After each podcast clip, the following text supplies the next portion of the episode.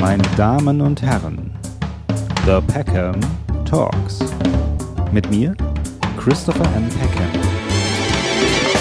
Ich begrüße den äh, Comedian, Autor, Moderator Marius Jung in meinem Peckhams Talk und sage schönen guten Morgen. Guten Morgen, lieber Chris. Ja, Marius, wir kennen uns ja so ein bisschen, gell?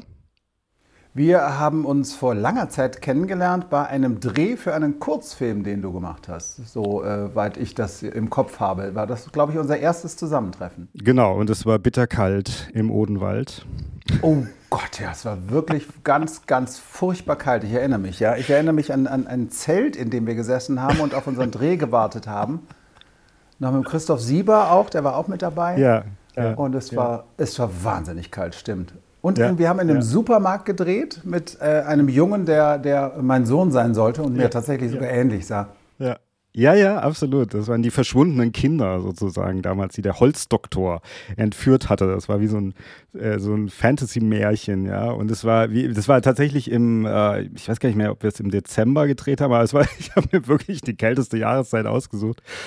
Ähm, und ihr habt so tapfer durchgehalten. Die meisten, manche nicht. Manche haben es auch aufgegeben, aber ihr, du hast durchgehalten bis zum Schluss. Ich habe ich hab durchgehalten, ja, unbedingt. Ja. Also ja. rückblickend äh, beeindruckend. Absolut, absolut. Und äh, jetzt das letzte Mal haben wir uns hier sozusagen vor der Kamera gesehen äh, in meiner Filmelei, meinem Mutterschiff, in meiner Film-Talkshow. Du warst damals der dritte Gast und ich, deswegen, ich möchte dir jetzt auf jeden Fall möchte das nutzen, um dir nochmal feierlich zu danken, weil ich glaube, ohne dich würde ich gar nicht hier sitzen.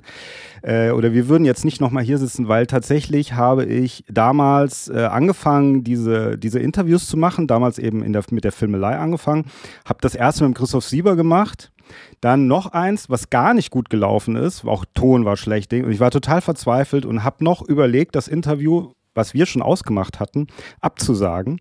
Habe es dann aber nicht gemacht. Und dann kamst du und wir haben über äh, Terry Gilliams äh, Brasil, glaube ich, gesprochen. Absolut. Äh, und du kamst und du warst so professionell aufgestellt. Du hast mit Kopfhörern da gesessen, Ton war super und du hast dich total diesem Film total ernsthaft auch gewidmet, dass ich dann gedacht habe, oh, jetzt mache ich es weiter. Oh, das ist aber schön, das äh, freut mich. Also Impulse geben finde ich ja eh so toll, aber mhm. Äh, das äh, so gemacht zu haben, das war mir überhaupt gar nicht klar und ja, ja freut mich wollte ich dir mal danken. Also alle auch da draußen, die hier äh, Fans sind und Follower meines Podcasts. Der Marius ist dem, das ist der eigentliche Mann, dem ihr danken müsst. Ja, ja genau. Ich gebe dann gleich meine Kontonummer nochmal kurz durch. ja, oh ja, das mache ich auch. Ähm, so, äh, äh, lieber Marius, äh, sag mal jetzt, ich habe ja so ein bisschen jetzt nochmal äh, ein bisschen recherchiert wieder, was du so die letzten Jahre getrieben hast. Ähm, du hast dieses Buch geschrieben, Wer wird denn gleich schwarz sehen? Das war tatsächlich, ist, ist das nicht kurz nachdem wir auch dieses Filmelei-Interview ge äh, gemacht haben, damals in der Corona-Zeit rausgekommen? Äh, ja, absolut. Ich habe 21, also ich habe es in der richtig, so im ersten Corona-Jahr habe ich es geschrieben. Also mhm. am äh, Ende des Jahres. Und dann kam es 21, kam es dann raus. Und ich weiß noch, dass sich damals auch dann ein bisschen was bei dir verändert hat. Gell? Es ist dann wieder so ein bisschen irgendwie, es war dann auf, also das war auch ein großer Erfolg, oder? Naja, nein, äh, mein, äh, das erfolgreiche Buch, das war mein äh, erstes Buch tatsächlich. Mein erstes Buch, damit habe ich einen Bestseller gehabt. Da war ich in der Bestsellerliste. Und mhm. das war aber ein satirisches Buch, so ein sehr provokantes. Dann kam ein zweites Buch, ähm, wo ich heute gar nicht mehr zwingend viel drüber sprechen möchte, wo ich mich satirisch mit Political Correctness auseinandergesetzt habe. Mhm. Und ähm, tatsächlich habe ich dann mit mir selber bin ich mit mir selber nochmal ins Gericht gegangen und habe dann das äh, eben jetzt letzte, das aktuelle Buch geschrieben, Wer wird denn da gleich schwarz sehen, was ein ernsthaftes Sachbuch ist und wo ich mich dann eben auch nochmal völlig neu mit Wokeness, äh, äh, Political Correctness und so weiter auseinandersetze. Wirst du denn überhaupt, das habe ich mir nämlich so überlegt, weil man dann, ich habe auch so überlegt, na gut, ich kenne dich ja so ein bisschen, ja, ähm, aber ähm, trotzdem, wenn man natürlich recherchiert und so, und dann kommt man natürlich schnell auf diese Themen Rassismus, eben Political Correctness und diese ganzen Sachen und so, als würde man automatisch davon ausgehen, man müsste jetzt mit dir darüber reden, ja. Ähm, ist es denn generell eigentlich so, dass du eigentlich nur noch so mit Interviews oder was auch immer eigentlich immer sofort auf dieses Thema kommst? Gibt es eigentlich noch Leute, die über andere Themen mit dir sprechen? Also öffentlich meine ich? Na, tatsächlich ist es, wenn, äh, keine Ahnung, wenn irgendjemand sich wieder vergriffen hat in der Wortwahl oder so, dann werde ich gerne äh, vom WDR, vom BR oder so angerufen und interviewt, definitiv. Und das meine Vortragsthemen, meine Workshop-Themen, äh, was, was eben ja, antirassistische Arbeit und eben Respekt, das sage ich immer ganz gern, weil ich gerne konstruktiv dran gehe, für mehr Respekt in der Gesellschaft, wenn ich dazu interviewt werde und da meine Expertise gefragt ist, dann freue ich mich ja, weil ähm, das ist, ich bin Überzeugungstäter, was diese Sachen angeht und ähm, von daher kann es nur gut sein, wenn die Leute an mich denken, wenn ein solches Thema aufploppt. Mhm. Also ich meine, äh, sozusagen, du bist ja auch Comedian. Äh, und damals, ich kenne nicht alle deine Programme, ja, aber du hast natürlich auch damals schon in den Programmen teilweise auch mit Rassismus dich beschäftigt, oder? Absolut. Natürlich, das habe ich, äh, hab ich schon tatsächlich äh, fast von Anfang an. Und ähm, mit meinem Bestseller, äh, Singen können die alle, wurde das natürlich dann noch viel extremer, weil ich natürlich so in dem Thema drin war und die Leute mich auch mit dem Thema zusammengebracht haben dass ich dann gesagt habe, okay, alles klar, dann kann ich das äh, auch nehmen, weil ich auch glaube, dass ein Thema wie Rassismus natürlich von mir mit dunklerer Hautfarbe besser ähm, behandelt ist als von, äh, von einem Weißbrot wie dir. Ja, ich weiß. Allerdings muss ich auch sagen, dass ich weiß, also das natürlich soll jetzt nicht jammern auf hohem Niveau sein, aber ich wurde immer in der Schule wegen meiner Hautfarbe gemobbt, weil ich nämlich sehr blass bin. Und ich habe das teilweise auch genutzt, weil die, wenn ich gesagt habe in der Schule, mir geht's nicht so gut, dann haben die Lehrer immer gesagt, ja, das sieht man dir auch an. Du bist ganz weiß. Und äh, das, da bin ich halt, äh, konnte ich nach Hause, ohne dass einer Verdacht geschöpft hat. So, also von daher habe ich es auch zum Vorteil genutzt. Aber natürlich, in der Schule, manchmal hat es mir echt, fand ich es echt kacke, ja, weil die Leute wirklich gesagt haben, äh, du bist so weiß. Aber das mal, ich bin, mein Vater ist Engländer und er ist auch so blass gewesen. Von daher. Ja. Stimmt, so, den Engländern so, sagt man es ja auch gerne mal nach. Ja, ja, so viel dazu. Ja, auf jeden Fall. Ähm, denkst du denn, dass es in den letzten, dass sich die Gesellschaft für diese Themen mehr geöffnet hat? Also, dass du heute auch, äh, sage ich mal, ähm, ja, wie mehr dann mit dieser Thematik äh, gefragt bist? Also wie du sagst, du wirst dann direkt angerufen, wenn einer sich in der Wortwahl vergriffen hat. Das war ja vielleicht vor 15 Jahren noch nicht so, oder? Nö, da hätte da ja kein Hahn nachgekräht. Und äh, ich glaube tatsächlich, dass wir in den letzten Jahren ähm, schon, schon vor Corona, aber mit der Corona-Zeit ganz stark wurden, äh, wurden viele Themen plötzlich nach oben geschwemmt und plötzlich wird über patriarchale, nicht plötzlich, aber wir, wir, wir sprechen jetzt mehr über patriarchale Sprache, wir sprechen mehr über, über Begriffe wie das N-Wort und äh, woher kommen die Worte, warum sollten wir sie nicht nutzen. Ja. Und ähm, zum Beispiel der, der, der, äh, das Schlagwort schlechthin äh, Wokeness, ähm, darf man nicht vergessen, äh, kommt ja von, von Wachsein, nicht? Eben, eben, eben, eben Wachbleiben, was, was, was ähm, Äußerungen von Menschen angeht, was, wo Leute irgendwelche Argumentationen machen, wo man sagt, oh, Moment. So, ne? das ist für mich eigentlich Wokeness. Gleichzeitig ist diese Gruppe auch so, ähm, so leicht anzugreifen, weil in dieser Gruppe sehr viele Menschen sind, die selber mit Privilegien komplett zugeschissen sind. Also will heißen, die wirklich so privilegiert sind, äh, denen möchte ich überhaupt nicht die, die Möglichkeit nehmen, sich äh, zu engagieren, aber man muss immer ein bisschen aufpassen, aus welcher Position man Dinge äh, äh bespricht. Ne? Also für mich ein schönes Beispiel ist ähm, äh, vegan, vegan essen. So, ne? Meine Tochter zum Beispiel ist äh, vegan. So. Ähm, tatsächlich in irgendeinem afrikanischen Staat, in dem eine Hungersnot ist, da werden die Leute nicht drüber nachdenken, ob sie Fleisch essen oder nicht. So, damit will ich das überhaupt nicht zurücksetzen oder, oder, oder, oder diskreditieren, aber das ist natürlich ein, ähm, ein sehr luxuriöser Moment, dass ich mich damit überhaupt auseinandersetzen darf. Genauso wie äh, zu sagen, oh, ich bin Pazifist. Äh, und zwar mit stolz geschwellter Brust. Finde ich schwierig, weil äh, Pazifismus ist, äh, ist ein, äh, ein Privileg. So, ich muss mich nicht verteidigen, ich muss auch meine Familie nicht verteidigen. Ich muss nicht, wenn ich rausgehe, besser eine Knarre dabei haben, weil ich sehr wahrscheinlich überfallen werde. So, das, ist, das, sind, das sind ja Sachen, die, die auch ein bisschen was mit Luxus zu tun haben. Und, ähm, und aus diesem Wissen heraus finde ich es eben noch wichtiger, eben dann für mehr Respekt zwischen den Menschen äh, zu arbeiten, weil das ist meiner Ansicht nach das Wichtigste, was es gibt, dass wir respektvoll miteinander umgehen, weil Respekt zwischen den Menschen ist Grundlage für ein friedliches Miteinander und das ist, glaube ich, etwas, was übrigens auch wichtig ist, dass wir Dinge finden, die wir alle wollen und ich denke, das will jeder. Ein friedliches Miteinander, bis vielleicht auf ein paar Waffenhändler, die das jetzt doof finden, wenn alle plötzlich so friedlich miteinander wären.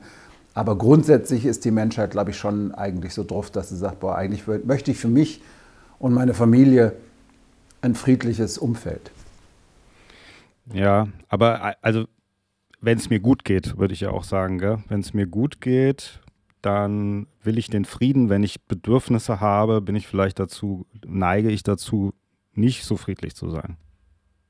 Naja, aber ein Bedürfnis, ähm, das Bedürfnis wird ja nicht sein, in eine kriegerische äh, Handlung einzutreten. Nee, Mittel zum Zweck.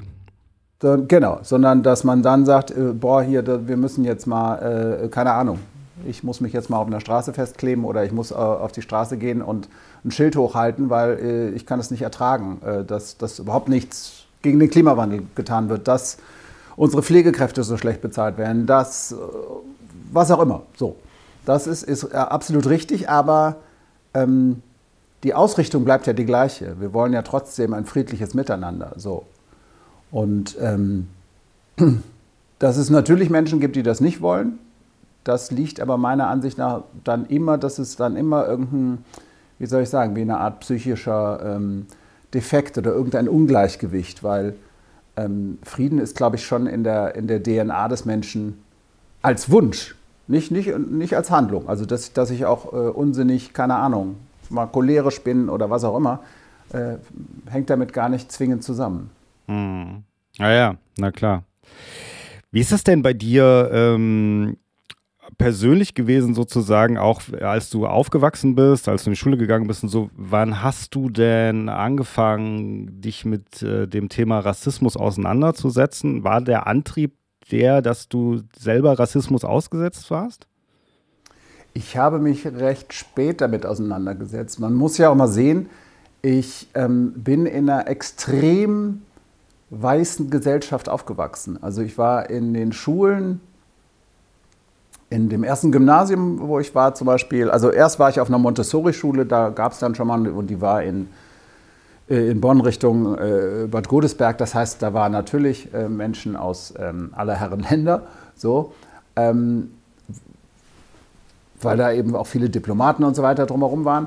Ähm, aber auf dem Gymnasium war es dann tatsächlich so, da war ich viele Jahre einfach der einzige Mensch mit einer dunklen Hautfarbe. So. Ich habe mich aber damit noch nicht so auseinandergesetzt, weil ich die Aufsicht nicht hatte. Ich hatte nicht, ähm, ich war so in meiner Bubble, dass ich das nicht so, äh, da vielleicht auch keinen Need gesehen habe. So. Und das kam erheblich später, dass ich mich dann auch mit, damit auseinandergesetzt habe, dass ich ja äh, tatsächlich auch ein Ergebnis eines Fehltrittes bin und ich kannte ja auch meinen äh, leiblichen Vater gar nicht und habe ja mit zwei weißen Eltern zusammen gewohnt. Ne? Und äh, irgendwann ist mir dann doch mal aufgefallen, hm, ich habe irgendwie eine bisschen dunklere Hautfarbe, die anderen sind alle so blass, irgendwas stimmt hier nicht. Hm. So, und dann habe ich mich erstmal damit auseinandergesetzt und damit hatte ich auch erstmal genug zu tun. Und letztendlich war ich dann auch schon 30, dass ich mich wirklich damit auseinandergesetzt habe. Und dann habe ich auch angefangen, das auf der Bühne zu machen. Und das war andersrum sogar tatsächlich so, dass ich vorher versucht habe, mich auf der Bühne damit auseinanderzusetzen.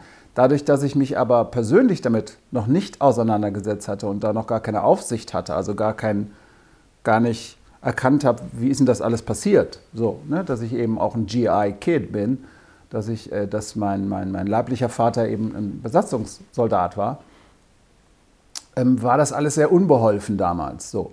Und dann äh, nachdem ich dann in Chicago war und meinen Vater getroffen habe und das äh, angefangen habe, es, es gärte in mir und hat sich so langsam entwickelt, äh, dann konnte ich damit anfangen, darüber eben auch was Satirisches zu machen, kabarettistisch damit zu arbeiten. Und dass ich in die Antirassismusarbeit gegangen bin, das hat nochmal wahnsinnig lang gedauert. Ich bin ja seit äh, ziemlich genau zehn Jahren jetzt Papa. Und das war so für mich so der, der Punkt, wo ich gesagt habe, da, äh, da muss ich was machen. Ich muss Impulse in der Gesellschaft setzen, damit es ähm, für meine Tochter äh, möglichst gut aussieht, gesellschaftlich. Hm, ja, nachvollziehbar. Das kann ich absolut nachvollziehen. Ähm, das heißt, du hast deinen, deinen leiblichen Vater erst recht spät kennengelernt, ja? Ja. Auch nur einmal. Einmal gesehen. Ach, auch nur einmal? Auch ich habe ihn nur einmal gesehen. Mhm. Und dann keinen Kontakt mehr? Ja, er hat mir dann eine äh, falsche E-Mail-Adresse gegeben. Ja. Und äh, weil ich gesagt habe, ja, wir können ja ne, per E-Mail äh, in Kontakt bleiben. Und äh, das äh, war dann aber nicht, weil, wie gesagt, äh, er mir eine falsche E-Mail-Adresse gegeben hatte. Und ich habe dann irgendwann nochmal recherchiert und habe dann meinen Halbbruder gefunden im Netz und der hatte dann irgendwann ein, ein äh, Abschieds-YouTube-Filmchen mit Ausschnitten des, äh, unseres gemeinsamen Vaters äh, eingesetzt und da war klar, alles klar, der ist äh, gestorben. Ah, okay. Jetzt muss ich dich mal fragen aus persönlicher Sicht, weil mein Vater ist zum Beispiel, mein Vater hat die Familie verlassen, da war ich vier. Ähm, ich hatte kaum Kontakt zu ihm. Ich hatte mit 18, 19 kurz mal Kontakt sporadisch, aber wir sind nicht so miteinander zurechtgekommen, weil ich eher so ein bisschen künstlerisch unterwegs war. Er war mehr so der, der Geschäftsmann aus Frankfurt und so. Ähm, und dann ist er gestorben, an, am, kurz bevor die Pandemie losging. Und ich habe durch Zufall davon erfahren, weil so die neue Familie wollte es mir nicht erzählen. Keine Ahnung warum. Ich glaube wegen dem Erbe. Ähm, hatte ein bisschen Angst und ich habe es trotzdem erfahren und bin dann damit, ähm, es war ein komisches Gefühl, aber ich bin nicht so richtig, ich bin so komisch emotional damit umgegangen. Also ich war nicht wirklich traurig, weil ich halt auch nicht den Kontakt hatte. Hattest du irgendein Gefühl dabei, als du das erfahren hast, dass dein leiblicher Vater gestorben ist? Nicht großartig. Nicht großartig, weil ähm, ich habe damals so die, so die Gefühle, die da äh, äh, mitgespielt haben, die habe ich damals im Grunde abgefrühstückt, als ich ihn einmal gesehen habe. Weil danach war das schon ähm, so, ich gehe grundsätzlich gerne, wenn ich, wenn, ich, wenn ich aufgewühlt bin oder so, gehe ich gerne hin und schreibe. Ich schreibe einfach meine Gedanken runter. Äh, oft auch, wenn ich nicht die Möglichkeit habe, mit Menschen tatsächlich das dann zu erstreiten.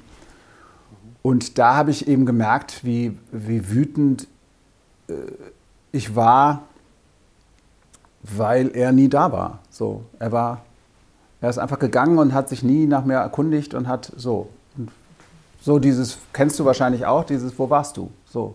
Wieso hast du dich ja. so gar nicht dafür interessiert, was mit mir ist? Und aufgrund dessen habe ich irgendwann gemerkt, wir, wir haben im Grunde nichts miteinander zu tun. So, das ist mhm. der, ähm, wenn man es ja, wenn man sarkastisch sagen will, der hat, äh, hat ein bisschen Sperma äh, dagelassen und den Rest hat meine Mutter dann äh, mit meinem sozialen Vater ähm, gewuppt. So. Und von daher, ähm, nö, nö. Trauer und ich habe aber auch kein, ich habe auch kein schlechtes Gewissen, dass ich nicht traure. So, ne, das gibt es ja auch, ne, dass man denkt, äh, uh, wie kann es denn sein, dass mich das so gar nicht angeht? Hm. Ja, ich denke immer so ein bisschen, weil man sich ja schon irgendwie so ein bisschen wiederfindet oder wieder sieht. Man identifiziert sich ja irgendwie so ein bisschen schon damit, weißt du? So, also klar, meine Mutter hat auch immer früher gesagt, äh, ja, du hast so Züge wie dein Vater, meistens die negativen, hat sie mir eher zugeschrieben, ja. äh, so ähm, du bist genau wie dein Vater. Und das war für mich natürlich als Kind komisch, weil ich den gar nicht kannte. Deswegen wusste ich nicht so. Aber der, trotzdem diese Identifikation, die man hat man ja. Man weiß ja und man sieht es im Spiegel, man ist ja nicht nur seine Mutter. Weißt du, so man sieht es, man denkt so, ja, ich bin auch Teil meines, ich bin auch mein Vater so ein bisschen. Und gerade wenn dann aber dieser Kontakt nicht stattfindet oder wenn man merkt, dass man so weit auseinander liegt, weil mein Vater letzten Endes auch eigentlich dann wie eine neue Familie gegründet hat, also eigentlich wie so ein bisschen war, so das erste hat nicht geklappt, dann mache ich jetzt nochmal und dann hat er nochmal zwei Kinder bekommen und links und hat so ein bisschen mit dem ersten auch abgeschlossen, weißt du? Und, und dann merkt man so, man hat damit nicht so viel gemeinsam, weil man vielleicht nicht genauso handeln würde. aber trotzdem sieht man sich selber auch oder hat das Gefühl, dass da was ist, was eben nicht, wie man nicht aufgewachsen, eine Seite, die man nicht kennt aus der zum Beispiel mütterlichen Seite, ja, von der mütterlichen Seite.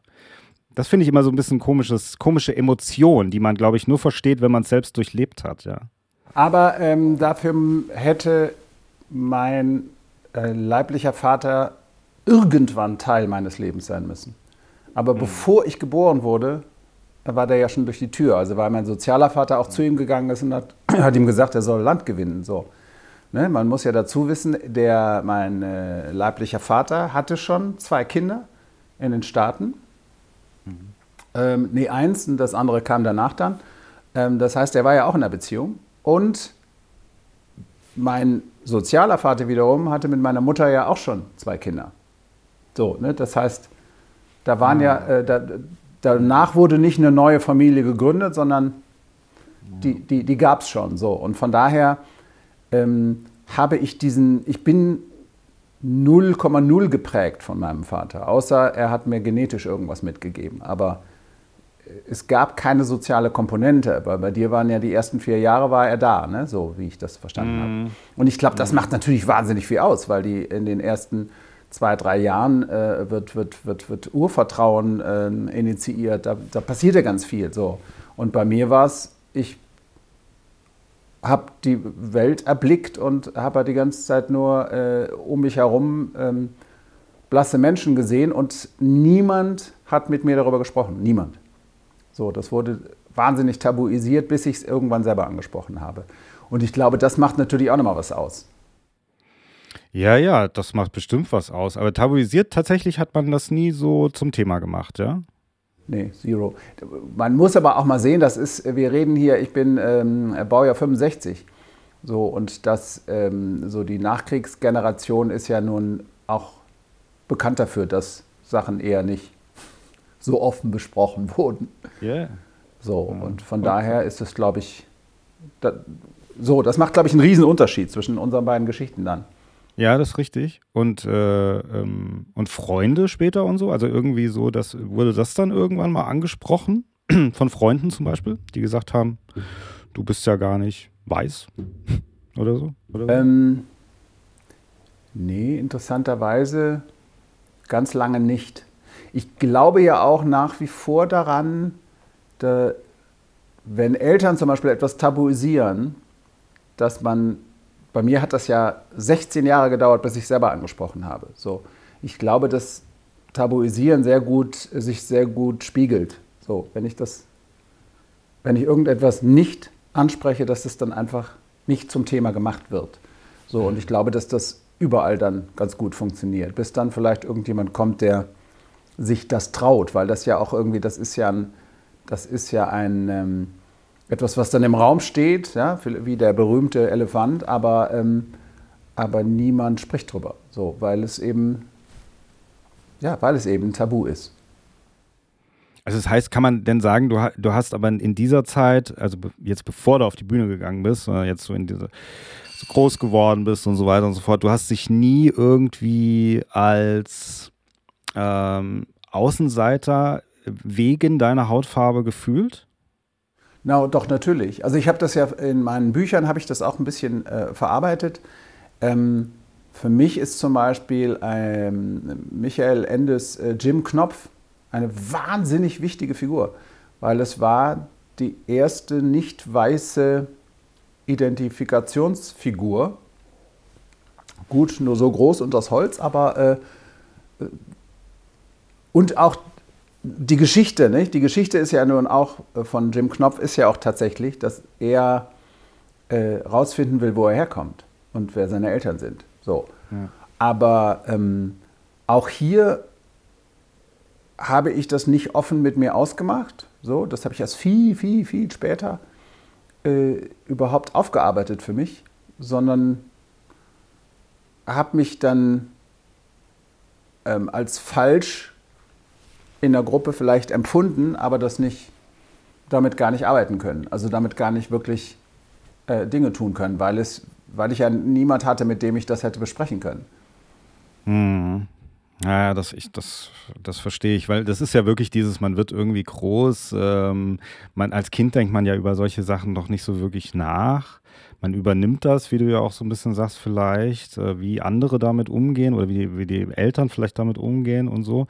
Und dann kommt aber, ich, also ich habe das ähm, jetzt wegen anderen Sachen zum Beispiel, auch wegen vielleicht eher psychischen Sachen, die in der Familie auch so stattgefunden haben. Ich habe das trotzdem irgendwann so rausgefunden, dass Freunde auf mich äh, zugekommen sind, haben gesagt, ja, so alles so ganz normal, zum Beispiel auch bei deiner Mutter ist jetzt ja nicht so, gell? Das weißt du schon. Und ich habe so gesagt, Ach echt? Nee, wusste ich nicht, weil ich es nicht wusste. Ich habe das nicht so, man lebt das halt so mit. Man, man hat ja keine, kein Erwachen, wenn einem das nicht irgendjemand anderer erzählt. Ja, ja ich glaube, ähm, ähm, ich bin Korinthenkacker, was Formulierungen angeht. Ich glaube, Bitte, das ja. äh, ist nicht Wissen, kein Nicht-Wissen, sondern es ist ein Nicht-Wahrnehmen. Ähm, ja. Ne, weil ne, du bist ja ein, äh, du bist ja ein, bist ja ein kluger Kerl. Ähm, Danke. Sehr gerne. Ähm, aber wir das hilft uns ja nichts. Wenn wir, wenn wir drinstecken, können wir trotzdem nicht drauf gucken. So. Und ähm, das ist, glaube ich, das Ding. Und dass man dann eben, wenn dann jemand kommt und sagt, sag mal, fällt dir das eigentlich auf, dass irgendwie deine Familie, das ist ja alles total krank. Was, was, was, was macht ihr da? So. Mhm.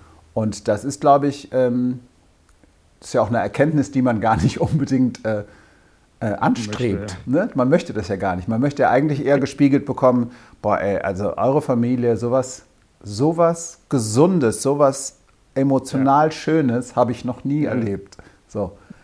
Ja, und man sitzt da und sagt, ja, was soll ich machen? mein Leben ist perfekt. So. Scheiße. Ne? So. Aber gut, mhm. dann äh, wären wir wahrscheinlich auch keine Künstler geworden. Muss man ja auch wieder sehen. Mhm. Absolut.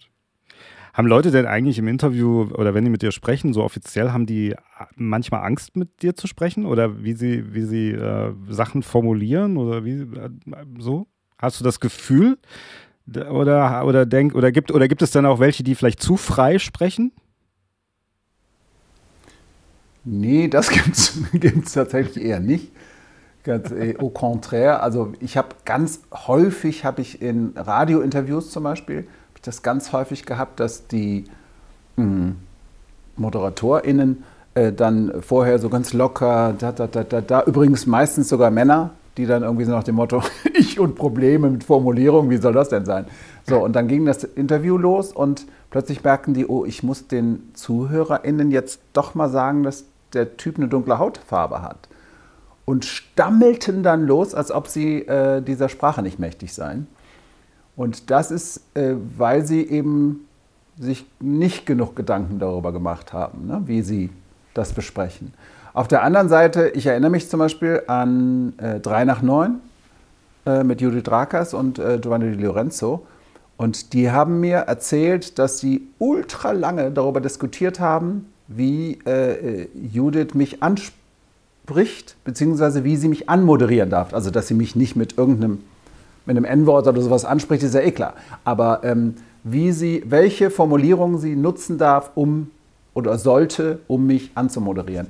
Und wo ich merke, wow, okay, das ist tatsächlich, das ist auch ein Grund für mich, äh, diese Vorträge zu machen, die ich ja äh, nicht nur in Schulen mache, die ich auch für Städte mache, für, für Vielfaltswochen und Respekttage und so weiter. Und wo ich wahnsinnig gerne mit den Menschen in Diskussionen gehe, um eben genau diese Angst, diese, die du eben beschrieben hast, ich glaube, das Angst ist vielleicht sogar das falsche Wort, eher eine Verunsicherung, weil ich habe das Gefühl, dass ich manchmal nicht angesprochen werde, weil Leute denken, uh, nachher sage ich was Falsches. Und die meistgestellte Frage ist, aus welcher Richtung auch immer, ähm, äh, wie sage ich denn richtig? Ja, also entweder, äh, was darf ich überhaupt noch sagen, wenn es so ein bisschen äh, aus der Empörung heraus ist, wenn bei eher konservativen Menschen, oder eben eine Verunsicherung, wo Leute einfach es, äh, es richtig machen wollen. So. Und äh, ja, meine Lieblingsantwort ist immer noch, äh, wenn du mich bezeichnen möchtest, ich heiße Marius. Punkt.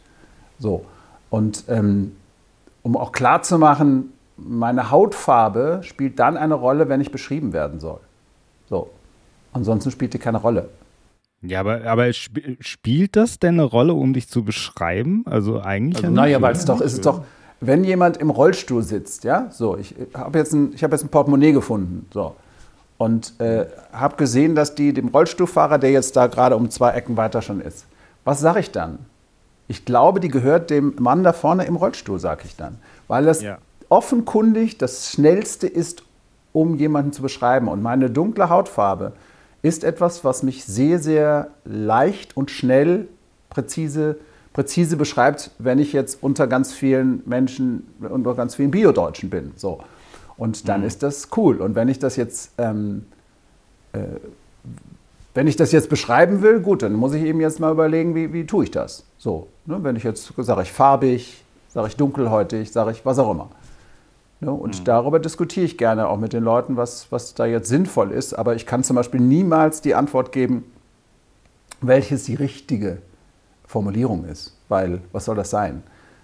Weil ich glaube zum Beispiel auch dran, also ich habe ähm, in den letzten zwei Jahren öfter eben mit Transpersonen und Non-Binären und so zu tun gehabt, weil wir eben über Diversity-Tage oder sonst was eben äh, aufeinander getroffen sind und wo ich dann eben auch gerne auch hingehe und meine Verunsicherung auch äh, offen kundtue und sage, okay, ähm, wie möchtest du angesprochen werden? So. Weil darum geht es letztendlich. Ne? Wenn, wenn, wenn du mir jetzt sagst, ich bin, ich, ich bin keine Ahnung, non-binär oder ich bin eine Transperson und äh, du siehst hier zwar noch einen Bart, aber ich, äh, ich fühle mich weiblich, dann, dann ist das so. So, dann habe ich zum Beispiel, äh, denke ich mir, also erstens mal interessiert mich das ja sowieso nur, wenn ich dich ansprechen möchte, richtig, oder wenn ich mit dir schlafen möchte. So, ne, dann, dann, so, ne, dann sollte ich vielleicht so ein paar ja. Parameter wissen. Ne? Hast du einen Schniedel in der Hose? So. Ne? Aber, aber ja, weil das ist, ja. ist oft so, äh, finde ich oft so interessant, auch wenn die, ja, ja, der, der ist ja schwul und, und ich sage ja, gut, aber warum interessiert dich das, ob der schwul ist? Also, was, was, mhm. was ändert das in deinem Leben? So, weil das ändert ja nur was, wenn jetzt ein Typ schwul ist, ich eine Frau bin und äh, ich unbedingt mit diesem Mann schlafen will, dann ändert das nämlich das, dass ich äh, offensichtlich nicht so große Chancen habe.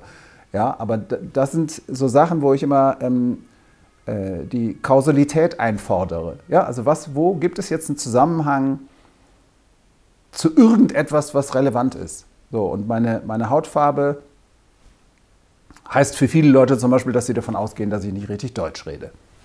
Das ist so. Ne? Mhm. Ist aber ein Zusammenhang, der natürlich komplett unsinnig ist. Ne? Und, und das hast du mal, äh, Entschuldigung, wenn ich unterbreche kurz, aber das hast du auch mal früher in deinem Comedy-Programm auch gehabt, gell? Sowas. Ja, sowas. ja habe ich auch. In meinem aktuellen Programm habe ich das auch viel drin, weil, weil es halt tatsächlich skurril ist. Ja, das ist halt wirklich skurril, dass die, wie viel Menschen anhand von äußeren Attributen ähm, einfach voraussetzen. Ja, also, ne, also, weil singen können die alle ist ja ist, ist, ist ein Ding zum Beispiel. Also wenn ich zum Beispiel, äh, ich bin tatsächlich ein guter Sänger und äh, ähm, äh, ich sage das, weil äh, das hat aber keinen Zusammenhang zu meiner Hautfarbe. Das ist äh, Unsinn. Das habe ich in meinem letzten Buch, äh, habe ich, äh, hab ich eine, eine Geschichte aufgemacht. Und zwar beschreibe ich da äh, drei Künstler. Einmal Goethe, ach nee, dann noch Politiker, Marx. Und auf jeden Fall äh, beschreibe ich die und setze ähm, Zusammenhänge zwischen deren Aussehen, zwischen Locken oder, oder, oder, oder Haarfarbe ähm, und deren Können.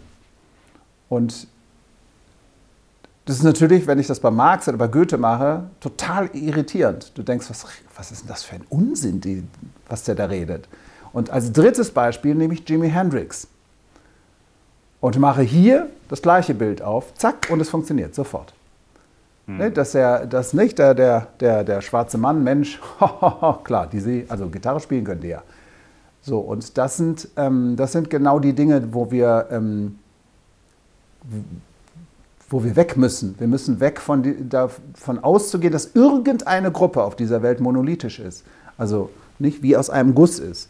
Die Deutschen, die Italiener, das gibt es nicht. Ne? Die Nazis, das gibt's. so, das gibt es, weil es einfach ein, weil bestimmte Parameter überhaupt erst dazu führen, dass man jemanden Nazi nennt. So, und weil das, weil das eine Haltung beschreibt. So. Aber, ähm, und eine, eine menschenfeindliche Haltung, so, und wo ich dann schon sage, hier mache ich schon einen Punkt, wo ich sage, okay. Ne, aber da, das geht sonst bei keiner Gruppe. Nicht, nicht bei Frauen, nicht bei Männern, nicht bei Deutschen, nicht bei Italienern, nicht bei was auch immer. Mhm. Eben auch nicht bei Dunkelhäutigen. Mhm. Denkst du, also ich habe auf, auf jeden Fall das Gefühl und hatte auch schon in Gesprächen, äh, unter anderem zum Beispiel mit, die erwähne ich immer ganz gerne mit der Lisa Koos. Kennst du die? Lisa Koos kennst du bestimmt, ja? ja. Und die hat ja auch viel so Migration als Thema in ihrem Programm, ja. Und äh, so, und da hatten wir kurz darüber gesprochen, wie das ankommt äh, bei verschiedenen, von der Altersgruppe her, ja. Und jetzt kenne ich das zum Beispiel auch ja von meiner Tochter, die ist 15.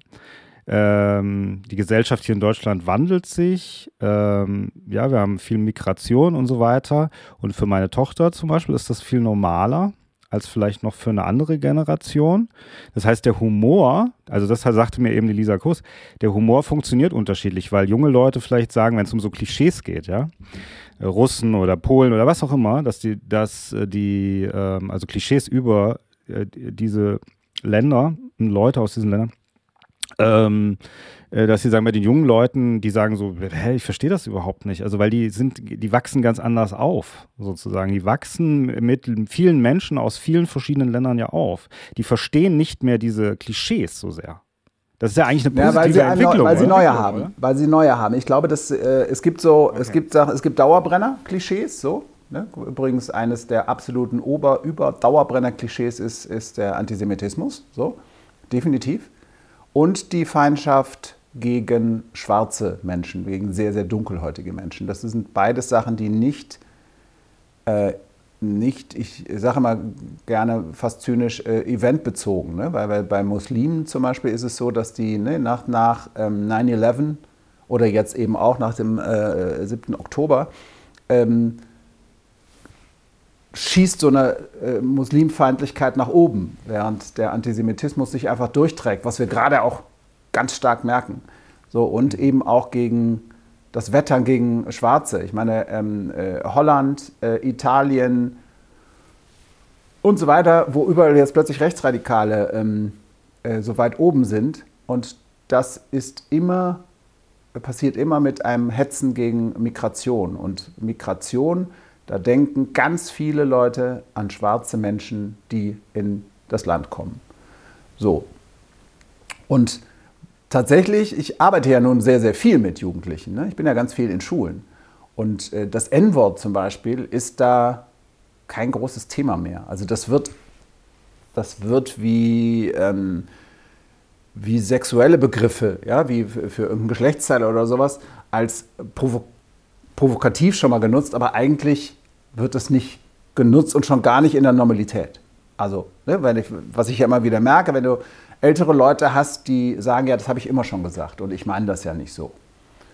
Ne, das sind, wir sind ja mit ganz anderen Sachen aufgewachsen. Ne? Also auch das Z-Wort so, ne? ob das jetzt Zigeunersoße oder dieser ganze Mist ist, wo ich dann sage, Leute, wenn ich weiß, dass Menschen ein Z eintätowiert bekommen haben, bevor sie in die Gaskammer geschickt wurden, das reicht doch, um eine, äh, eine Soße, die ich übrigens noch nicht mal besonders lecker finde, äh, keine Ahnung, ungarische Würzsoße oder sonst wie zu benennen. So, das reicht doch. Und das, diese Diskussion, die führe ich ja nicht mit jungen Leuten.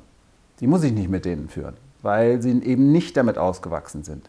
Und ich weiß zum Beispiel, dass ich einen Antiziganismus einfach in der DNA habe. Ich habe das, das, das ist so tief bei mir drin, weil ich in, bei fünf Freunden drei Fragezeichen alles äh, ähm, äh, Geschichten, die in den 80er Jahren, 70er, 80er Jahren hoch rassistisch waren. Und das haben wir einfach so mitgenommen. Und äh, wenn man, wenn man ähm, Sinti und Roma sieht, geht es mir zumindest so, dass dieser, dass im Kopf irgendwas mit Klauen und so, das ist einfach dann, diesen Zusammenhang habe ich. Oder eben mit Polen, genau das Gleiche.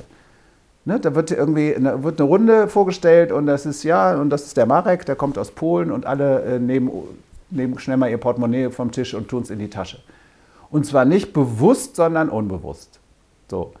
Äh, ich glaube eben sowieso ganz fest daran, dass die, der meiste Rassismus aus Arglosigkeit passiert, weil das Rassismus ist, den wir eben im Laufe unseres Lebens so aufgesogen haben. Und deswegen ist bei einem Generationswechsel, und das muss ich eben jetzt auch, das, diese Diskussion habe ich in letzter Zeit sehr häufig, ich bin jetzt Ende 50 und wenn ich so mit den Leuten meines Alters zusammen bin, merke ich halt, dass die äh, auch jetzt anfangen, so diese Generations, äh, diesen Generationskonflikt für sich neu aufzuarbeiten, die gleichen Sprüche wie ihre Eltern loszulassen und von mir halt in letzter Zeit dann viel hören, sorry, wann hast du das letzte Mal mit einem Jugendlichen gesprochen? Also Leute, die keine Kinder haben, die einfach gar keinen Kontakt haben, aber die ganze Zeit Aussagen über die Jugend von heute machen. So, und die seien ja so unpolitisch und die seien dies und die seien das und hätten ja keine Ahnung, die konnten ja gar nichts mehr aushalten und so, und was alles ja nicht stimmt. Was, was du jetzt zum Beispiel natürlich äh, konterkarieren kannst, weil du eine 15-jährige Tochter hast. So. Und du siehst ja, dass die völlig andere Sachen diskutiert und dass die eine völlig andere Sicht auf Dinge hat.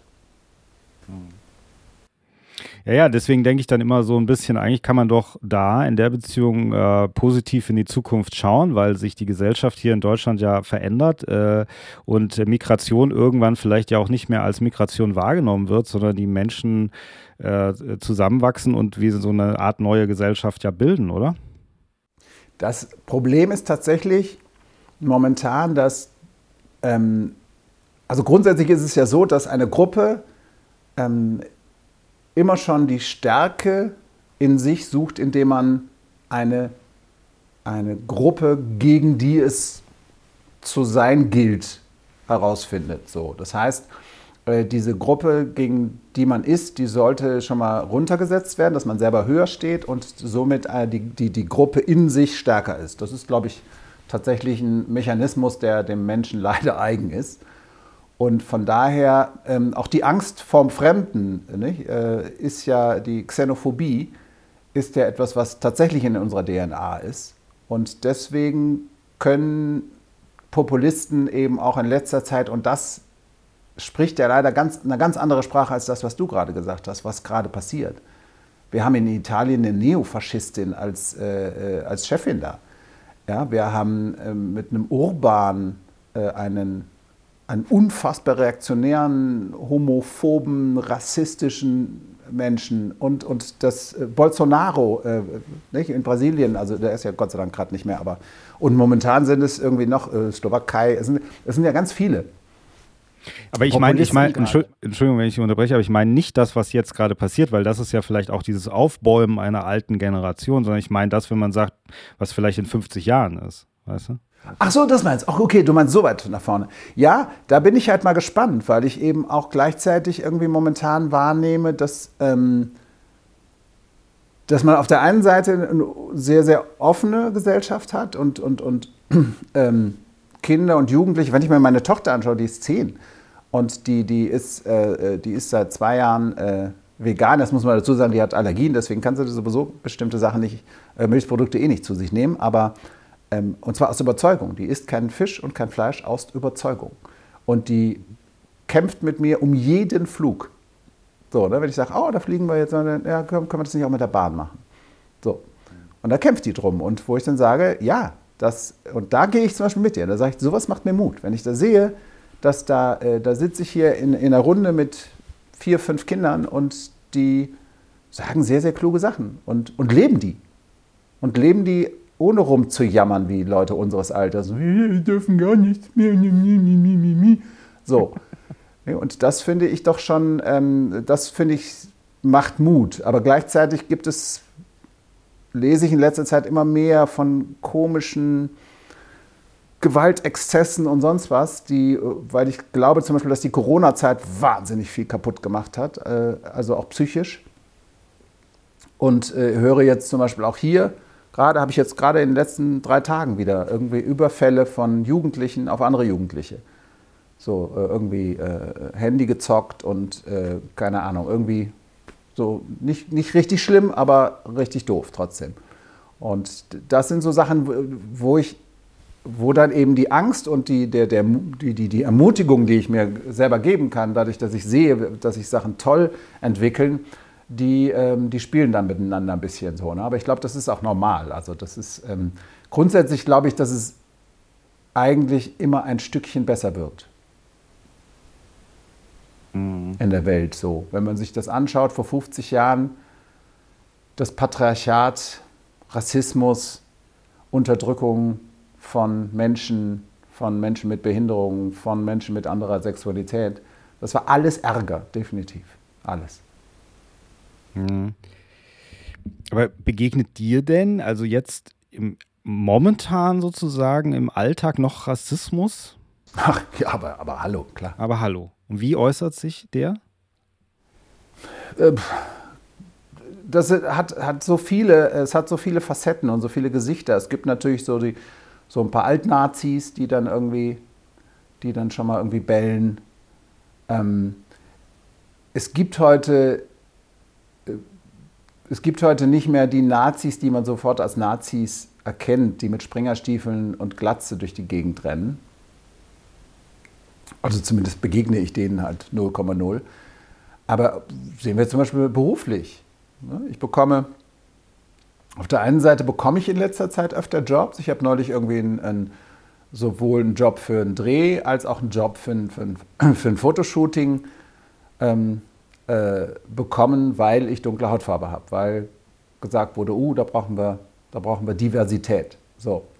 Auf der anderen Seite habe ich in meinem Leben schon so viele Jobs nicht bekommen, weil ich eine dunkle Haut habe und es gar keinen Sinn ergab, dass ich den Job nicht bekommen habe, sondern nur, und hier sind wir an einem ganz wichtigen Punkt, das kommt immer darauf an, welche Bilder du in deinem Kopf aufmachst oder eben nicht. So, und wenn, ich, wenn mir dann jemand sagt, äh, ja, das ist eine Sketchshow und äh, da können wir den Marius nicht gebrauchen, weil der kann ja so wenige Rollen spielen, äh, kann ich ja sagen, ähm, ja, willkommen in der Fantasielosigkeit, weil wen soll ich denn nicht spielen? Warum soll ich denn nicht den Hans spielen können oder den Peter? Warum?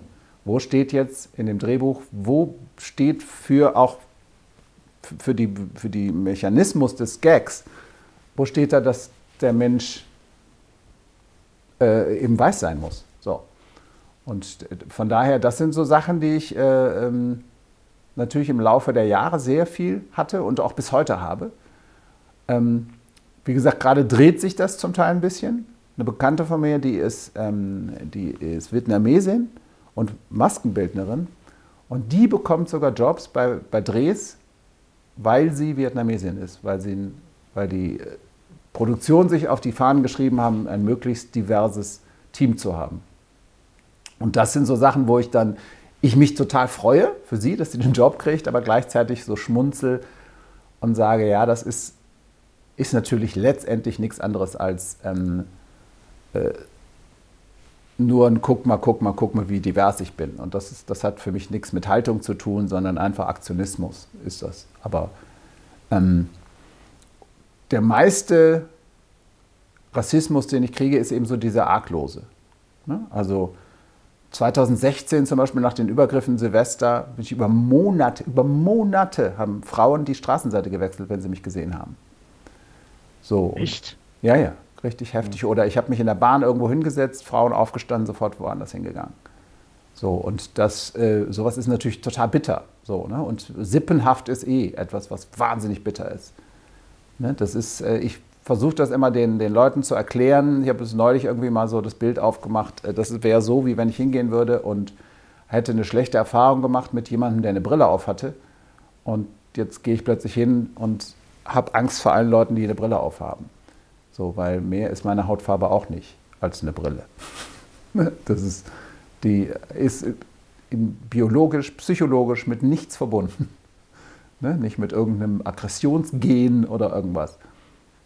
Mhm. Und von daher, ähm, ich merke, in, seitdem ich eben so wahnsinnig intensiv in der Antirassismusarbeit bin, merke ich eben an vielen kleinen Drehschrauben, ähm, wie viel Rassismus in unserer Gesellschaft ist. Also weil ich in letzter Zeit ganz häufig höre, dass die Leute sagen, ja, aber ich meine, Marius, du, äh, du, dich sehen die Leute doch gar nicht als dunkelhäutig und, oder du wirst doch nicht. Und ich mir denke, wie kommt ihr da drauf? Das ist so eine Selbstberuhigung.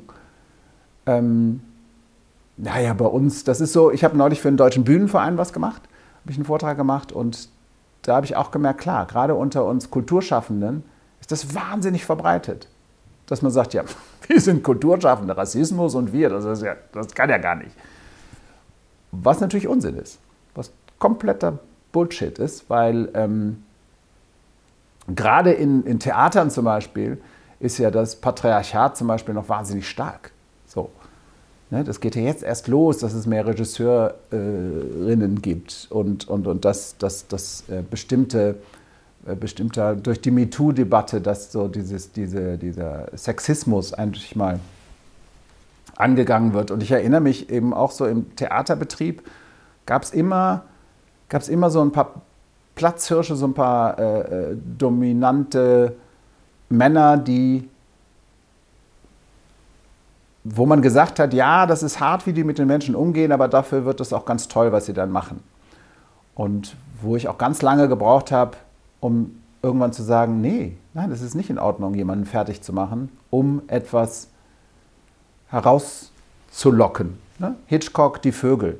Ne? Das war ja so, ne? dass, dass die äh, Frau nicht wusste, dass diese Vögel sie wirklich angreifen werden. So. Und deshalb, ich habe mir, als ich das gelesen habe, habe ich mir den Film nochmal angeguckt und man sieht einfach die, diese pure Angst in ihren Augen. Und wo ich sage, nee, das ist nicht in Ordnung. Ja? Der, der Mann hätte dafür äh, angezeigt werden müssen, meiner Ansicht nach. So, und will heißen, ähm, wir kommen da weiter jetzt tatsächlich, dass wir merken, äh, der Zweck heiligt die Mittel ist einfach Unsinn. Das ist eine unsinnige Aussage. Und es ist eben auch, ich meine, wir, wir, wir leben in Zeiten, wo endlich, und das ist ja noch nicht so lange her, irgendwie Kinderschlagen verboten ist und Vergewaltigung in der Ehe auch strafbar ist. All das ähm, ist nicht so lange her. Das darf man nicht vergessen. Und dass wir da jetzt eben, was Sprache angeht zum Beispiel, weiterkommen, ist gut so, weil Sprache ganz viel gesellschaftlich ausmacht. So. Und meine Diskussion mit Menschen über, über äh, das Gendern zum Beispiel ähm, ist meist, was mich angeht, ich möchte mit den Leuten gar nicht über tatsächlich das Innen sprechen, also nicht über die, die Form, sondern ich möchte mit den Leuten darüber sprechen, warum kommt man auf die Idee zu gendern weil unsere Sprache wahnsinnig patriarchal ist. Und mitgemeint ist Bullshit. So, das ist einfach Unsinn. Mitgemeint ist nicht. Weil wenn wir uns unsere Sprache anschauen, äh, Mann tut das und das. M-A-N kommt von Mann. Mensch kommt von Mann. Mankind im Englischen. So, und ähm, wenn ich von einem Ärztehaus spreche, diese Umfrage mache ich gerne, was ist das Bild, was Menschen haben von den Leuten, die da drin arbeiten. Und 80 Prozent der Leute sagen, ja, Männer mit weißen Kittel. So, also mitgemeint ist nicht. So, und, und wir vergessen ja auch irgendwas, was ist beim, beim, beim Gendern, wenn wir darüber sprechen, ähm, gehen Leute gerne hin und äh, sprechen dann, ja, das ist so eine kleine Gruppe von Non-Binären und sonst was. Ich sage, ja, ich glaube, Frauen sind gar nicht so eine kleine Gruppe. Ach richtig, ist die Hälfte der Menschheit. Ähm, und das finde ich halt spannend. Und das finde ich spannend, dass es heute möglich ist, dass wir das endlich angefangen haben. Und ich finde es momentan, was ich momentan auch sehr gerne mache, ist mit äh, Kollegen aus der Comedy oder aus dem Kabarett äh, über sowas zu diskutieren, weil man da zum Beispiel eben auch übrigens von wegen Kulturschaffende nicht? Wie viele Kabarettkollegen sich über Gendern aufregen und wo man merkt, dass sie eben doch alles kleine Patriarchen sind. Die, weil sie es einfach, weil sie damit aufgewachsen sind. Das, wir sind ja auch mit bestimmten Sachen aufgewachsen und die sind, äh, man sagt dann immer, die sind in unserer DNA, das ist natürlich Unsinn, aber die sind, in, äh, sie sind sozial manifestiert in uns. Hm. Also das heißt, Gendern zum Beispiel, als Beispiel ist nicht eine Sache, die zwischen zwei Personen stattfinden sollte, sondern generell meinst du eher. Also weil man ja im Grunde sagt, weißt du, so wenn ich das Gefühl habe, also ich gender zum Beispiel nicht, aber wenn ich jetzt, ich habe aber auch nichts dagegen, das heißt, wenn jemand ich jemand gegenüber sitze, der darauf Wert legt, dann nehme ich das durchaus vielleicht an oder vielleicht auch nicht, aber das ist ja immer eine Entscheidung, die zwischen zwei Personen stattfindet, finde ich. Na, nee, letztendlich nicht. Findest du aber nicht? Ähm, ja. Nee, es findet hm. nicht nur zwischen den beiden statt, äh, Personen statt. Zum einen, weil die Wahrnehmung dessen ist ja nochmal eine andere. Ähm, weil was die Formulierung, die man hört, ähm, ist, äh, man müsse gendern. Es gibt niemanden, der das verlangt. Niemand. Niemand. Es gibt auch kein Gesetz, das das verlangt. Au contraire, es gibt im äh, Thüringen gibt es ein Gesetz gegen das Gendern. In Thüringen darf in Ämtern nicht gegendert werden. So. Und in öffentlichen äh, äh, Verlautbarungen und so weiter. Ähm, also genau das Gegenteil. Sagen, ja, aber da und da, da müssten die gendern und in, in irgendwelchen, in der Uni zum Beispiel, äh, in bestimmten Fächern, äh, in bestimmten, für bestimmte Arbeiten, wo ich sage, erstens mal ist das nach meiner Recherche, sind das meistens Sachen, wo es einen Zusammenhang gibt. Punkt Nummer eins. Und zweitens mal ist das Hausrecht, müssen wir gar nicht lange drüber reden. Hausrecht ist Hausrecht. So. Ähm, aber witzig ist ja, dass die Leute immer wieder diesen Satz sagen, äh, ja, ähm, Sprachpolizei und man müsse das und so weiter. Was einfach, das ist, ist eine schiere Behauptung. Ist eine schiere Behauptung. Und das ist aber ja interessant. Das ist ja letztendlich ist es ja nichts anderes als das Wehren gegen, äh, gegen eine Erneuerung die es übrigens immer gegeben hat. Ne? Also neulich hatte ich eine Diskussion mit einem guten Freund, der ähm, selber Autor, äh, ein wahnsinnig brillanter, intelligenter Mann, aber der mir dann sagt, äh, es sei, ähm, das sei grammatikalisch falsch. Und deswegen würde er das nicht machen. Und wo ich gesagt habe, ja, haben wir noch die gleiche Grammatik wie vor 300 Jahren? Ist das so? Ach nee, richtig, haben wir nicht. Weil sonst würden wir noch genauso sprechen. Und wenn man einem, einem Autoren oder sagen wir mal einem Goethe zum Beispiel, ein, ein, ein, ein Günter Krass oder ein Thomas Mann Buch, mal um, um jemanden zu nennen, wo wir heute sagen, boah, boah meine Güte, ne, der formuliert ja toll, ähm, der hätte den Kopf geschüttelt, hätte gesagt, was ist ist das für ein Deutsch? Das ist ja furchtbar, das ist ja, ist ja schlimm, weil sich Sprache natürlich weiterentwickelt. Und jetzt kommt der allerwichtigste Punkt. Wir dürfen eines nie vergessen. Sprachpolizei gab es nie, wird es nie geben. Aber was es gibt, ist Sprache, die mit den Füßen abgestimmt wird. Das heißt, wenn mich jemand fragt, was darf ich überhaupt noch sagen, ist das wahnsinnig schnell beantwortet. Alles. Du darfst alles sagen, außer es ist justiziabel. Dann darfst du es immer noch sagen, aber dann musst du damit rechnen, dass du eine Anzeige kriegst. Und wenn du übrigens irgendwelche Worte unbedingt sagen willst, wie das N-Wort zum Beispiel, was nicht justizabel ist, ähm, musst du halt damit rechnen, dass du Gegenwehr bekommst. Dass jemand sagt, das ist nicht in Ordnung, weil so, so, so, so, so, so. Und ich glaube, das sind die, das sind die Punkte, die so wichtig sind. So, und ich, ich bin eben jemand, ich, ich stehe auf Diskurs, ich stehe auf Streiten. Äh, ich, ich, ich mag das, weil wir nur so ähm, Demokratie leben können, zum einen. Demokratie ohne Streit geht nicht. Deswegen finde ich auch momentan zum Teil ein bisschen schwierig, wenn man sich so die Presse anschaut, dass man äh, das Gefühl hat, der Ampel wird vorgeworfen, sich zu streiten. Und das ist natürlich Unsinn. Sondern was man ihr vorwerfen kann, ist, wie sie streiten, aber nicht, dass sie streiten. Weil wenn wir nicht streiten, dann passiert nichts. Dann sind wir handlungsunfähig in der Demokratie. So. Und das sind wir eben auch, was Sprache angeht die Sprache wird sich nicht weiterentwickeln, wenn wir nicht hingehen und darüber diskutieren. Und ich bin neulich von zwei 20-Jährigen interviewt worden und was soll ich sagen? Nach einer Stunde Interview ist mir plötzlich aufgefallen, dass die gendern, und zwar alle beide. Aber die haben das mit einer Natürlichkeit getan, die ich zum Beispiel noch absolut nicht hinkriege. So, ich gender mal, ich gender mal nicht. Und ich gender manchmal auch einfach, um zu provozieren, weil ich weiß, das sind gerade sehr äh, große Gender-Gegner mir gegenüber.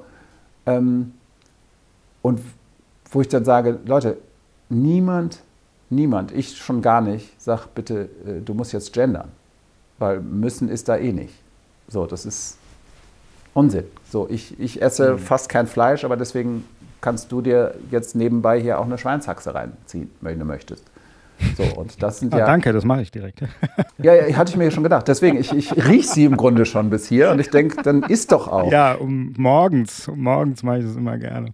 gerne. Ja, natürlich, zum Frühstück. Ja, ja. Tasse Kaffee ja, und eine Schweinshaxe. Mm. Mm, lecker. Ähm, ja, ähm, ich äh, habe aber wieder, weil wir vorhin ja auch gesagt haben, wie nah ist man so dran an der neuen Generation. Jetzt behaupte ich einfach mal so durch auch meine Tochter und ich kriege ja die ganzen Freundinnen auch und so weiter mit.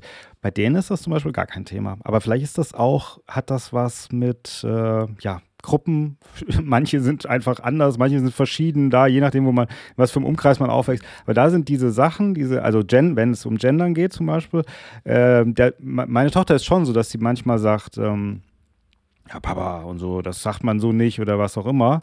Das passiert schon, aber sie achtet nicht so stark darauf. Äh, sie hat gestern, sagte sie irgendwas, weil sie das irgendwie im Englischunterricht hatten, hat sie irgendwas gesagt, ja, wir müssen da irgendwas machen mit Indianer. Und dann sage ich so, ach, sagt ihr noch Indianer? Sagt ihr in der Schule Indianer? Ja, weiß gar nicht, wieso soll ich das nicht sagen und so weiter. Und dann haben wir kurz darüber so gesprochen, ja. Aber das ist nicht so dieses total alert sein, also total so, das sagt man, es kommt dann schon immer mal vor, dass sie irgend sowas sagt, weil ich merke, dass das halt einfach in diesem Dunstkreis, in diesem Freund, in dieser Clique auch, das sind, da geht es um ganz andere Sachen. Um sowas geht es nicht so stark, ja. Ja, absolut. Das ist ja auch, ist ja auch individuell, ne, glaube ich. Also das sind ja, das sind dann immer Klicken, das sind so Bubbles, wo dann bestimmte Sachen, müssen wir ja auch mal sehen, das war in, in, ist übrigens in jeder Gruppe so, äh, da sind bestimmte Säue, die da gerade durchs Dorf getrieben werden. So. Und zum Beispiel, ähm, ich hatte neulich, hatte ich, ähm, war ich in der Stadthalle in, in, in, in Montabaur und da waren halt Leute von 16 bis 70 oder 80.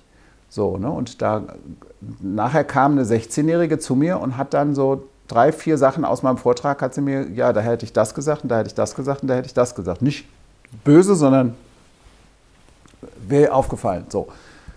Und das fand ich total spannend. Also fand ich total irre, wo ich sage, ja, stimmt, da habe ich das, manchmal kann ich das dann auch begründen oder sage, stimmt, stimmt, sorry, habe ich überhaupt nicht obwohl ich es eigentlich sage, hier müssen wir aufpassen, aber dann passiert es doch.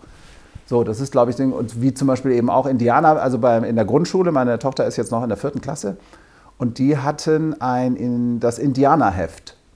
So, mhm. das ist ein Deutschheft irgendwie, das heißt Indianerheft. Und dann haben die das selber umbenannt und ich glaube, der Verlag hat es inzwischen auch umbenannt. So. Und äh, das sind dann, das sind dann so Kleinigkeiten, wo ich denke, ja, aber ist doch cool, das ist doch, ist doch gut. So, ne? Weil, also, warum nicht Indianer, kann man ja nun auch relativ leicht erklären. Auf jeden Fall. Auf jeden Fall. Wir haben in dieser Filmeleise, das muss ich wirklich zugeben, weil es wirklich meine ja, Dummheit war oder was auch immer. Wir sind auch auf das Thema Rassismus damals gekommen und ich sagte Rasse. Ich sagte Rasse und du sagtest, Rasse, das Ethnie, es das heißt Ethnie, man sagt nicht Rasse, der Hunde haben eine Rasse, aber nicht Menschen haben eine Rasse. In irgendeinem Kontext sagte ich das. Und mir ist es da erst aufgefallen. Also ich habe das gar nicht, weißt du, das ist wieder dieses Ding, ich habe das gar nicht böse gemeint, aber ich habe das, mir war das nicht bewusst, man hat früher das so manchmal gesagt, ja, so. Dann Deswegen, das, das und seitdem Perfekt. Ich, würde ich das nie wieder sagen, weißt du? Also so, weil das war wirklich dieses Ding, dieses, da hat es bei mir so kurz eine Schraube ist da so festgezogen worden, weißt du? ähm, dass man sagt, manchmal passiert das letzten Endes. Und dann ist es gut darüber, dass man so ein Erlebnis hat, wo ich dann so gedacht habe, auch danach noch, oh nein, jetzt habe ich das gesagt. Was denkt der Marius jetzt? Ich habe das ja gar nicht so gemeint. Aber das war eigentlich ganz, ganz wichtig, weil es dann in mir so eine Kleinigkeit verändert hat. Ja? Einfach nur, wie ich mich ausdrücke. Genau, wir müssen, genau, wir müssen einfach schauen, dass wir immer wieder äh, bewusst unsere eigene Sprache anschauen. So, was nutze ich für Begriffe? Weil manchmal ähm, diskutieren wir irgendwas und sind uns inhaltlich alle einig und im nächsten Moment nutzen wir dann aber einen, einen, adäquat, äh, einen ähnlichen Begriff und zwar völlig arglos. Obwohl wir vorher ja. eigentlich festgestellt haben, äh, nee, also bei Rasse zum Beispiel, das ist etwas, was ich in den Vorträgen, egal ob für Jugendliche oder ob für Erwachsene, immer wieder gern ähm, anbringe, ist eben unsere Gene müssten sich unterscheiden und unsere Gene sind zu unter einem Prozent unterschiedlich. Und aufgrund dessen kann es keine Menschenrassen geben. Und dann kommt eine Sache, die ganz viele Leute definitiv nicht wissen, auch Tiere. Auch Tierrassen gibt es nur bei Zuchttieren. Es gibt keine ja. Elefantenrassen oder sowas. Ne? Es gibt, es gibt, äh, das gibt es bei Katzen, das gibt es bei Hunden, das gibt es bei Pferden und bei Kaninchen, also das sind die, keine Ahnung, das sind zwei Hände voll vielleicht, ne? so. Vielleicht sind es auch ein paar mehr, aber das ist, äh, und, und da sehen wir ja genau, wow, okay, hier machen wir aber ein Riesending auf. Ne, wir machen ja ein mhm. riesen, äh, riesen Bild auf und deswegen ist es eben tatsächlich rassistisch, auch wenn wir das in dem Moment gar nicht so sehen, wenn wir von verschiedenen Rassen bei Menschen sprechen, weil es erstens Bullshit ist und zweitens eben genau diesen rassistischen Moment aufmacht. Zu sagen, du bist, äh, du bist, also damals gab es ja auch die Unterschiede zwischen Menschen und Personen und da, da, wurde, ja, wurde ja alles gemacht, um zu rechtfertigen, dass der Rassismus und Kolonialismus und so weiter ähm, stattfindet. Ne? Das, ne? das war ja irgendwie äh, auch die Zeit, auch eine Zeit, wo universelle Menschenrechte aufgebracht kamen. Und das zusammenzubringen mit so Kolonialismus ist ja, sag ich mal, argumentativ schwierig. Wenn ich aber hingehe und sage, ja, gut, Menschen, Afrikaner, Menschen, na, weiß ich nicht. So, und plötzlich, da kamen die, da kamen die Wissenschaftler und die, es kamen die Kirchen. Und die haben dann gesagt, ja, wunderbar, das kriegen wir aber hin, das kriegen wir unterschieden. Und das ist bis heute in unserer Sprache eben gerne noch drin. Deswegen fand ich das ein perfektes Beispiel, was du da eben genannt hast, dass man das dann einfach so dahin sagt. Ähm, wir haben übrigens auch in unserem Grundgesetz steht das Wort Rasse noch. So. Was auch übrigens Bullshit ist. Und das sollte 2021 raus und warum auch immer haben sie es dann doch nicht gemacht. So, und das Rassismus, das, darauf sprechen mich äh, SchülerInnen immer sehr gerne an, äh, dass Rassismus in sich eigentlich ein total unsinniges Wort ist, weil es ja etwas beschreibt, was es doch gar nicht gibt. Ähm, wo ich dann immer sage, ja, aber es beschreibt doch etwas, was es gibt. Es beschreibt nämlich die Menschen, die diesen Unterschied machen, die das behaupten und deswegen Rassismus. Das ist die, das ist die sozusagen die Lehre, die falsche, aber es ist die Lehre eben der verschiedenen Rassen angeblicher.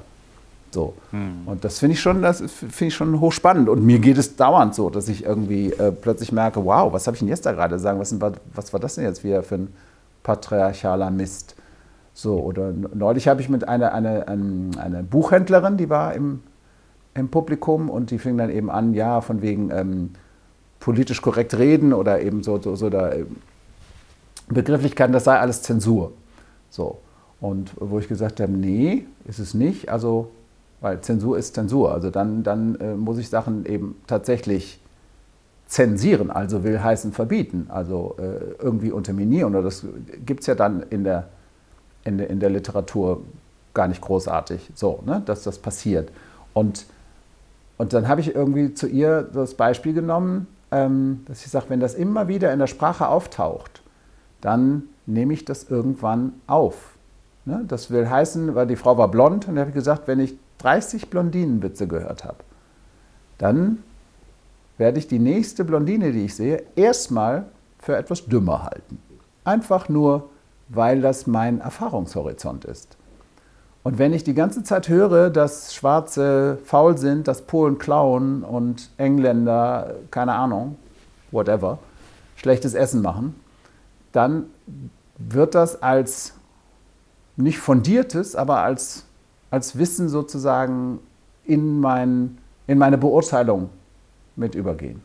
Das darf man echt nicht mhm. vergessen. Ja, was ich dabei ganz interessant finde, das wäre auch so ein bisschen das Abschließende, ist, äh, wenn es, es geht ja, also ich überlege dann, wie man das machen kann. Also, und zwar, äh, es gibt ja zum Beispiel auch, da hattest du ja auch öfter mal schon in Interviews drüber geredet, eben äh, alte Bücher, ja, so Pippi Langstrumpf und diese ganzen Sachen, die dann äh, irgendwie, wo Begrifflichkeiten benutzt werden, die vielleicht nicht mehr zeitgemäß sind.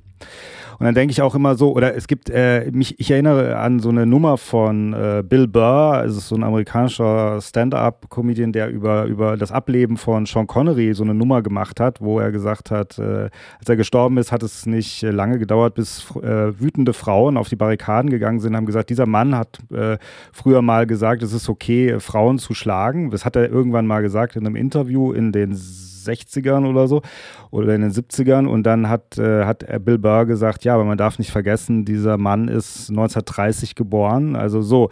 Und er hat in einer Welt gelebt und so weiter, äh, da war es zwar auch nicht total okay, sowas zu sagen, aber es war nicht so schlimm wie heutzutage. Und da denke ich immer so, diese ganzen Sachen, die touchen uns natürlich total noch an. Also was in Büchern jetzt steht, die vielleicht vor, weißt du, so, das ist etwas, was uns jetzt berührt, wo wir uns drüber aufregen, was Schauspieler, die einer, aus einer anderen Generation kommen, vielleicht gesagt haben oder was auch immer.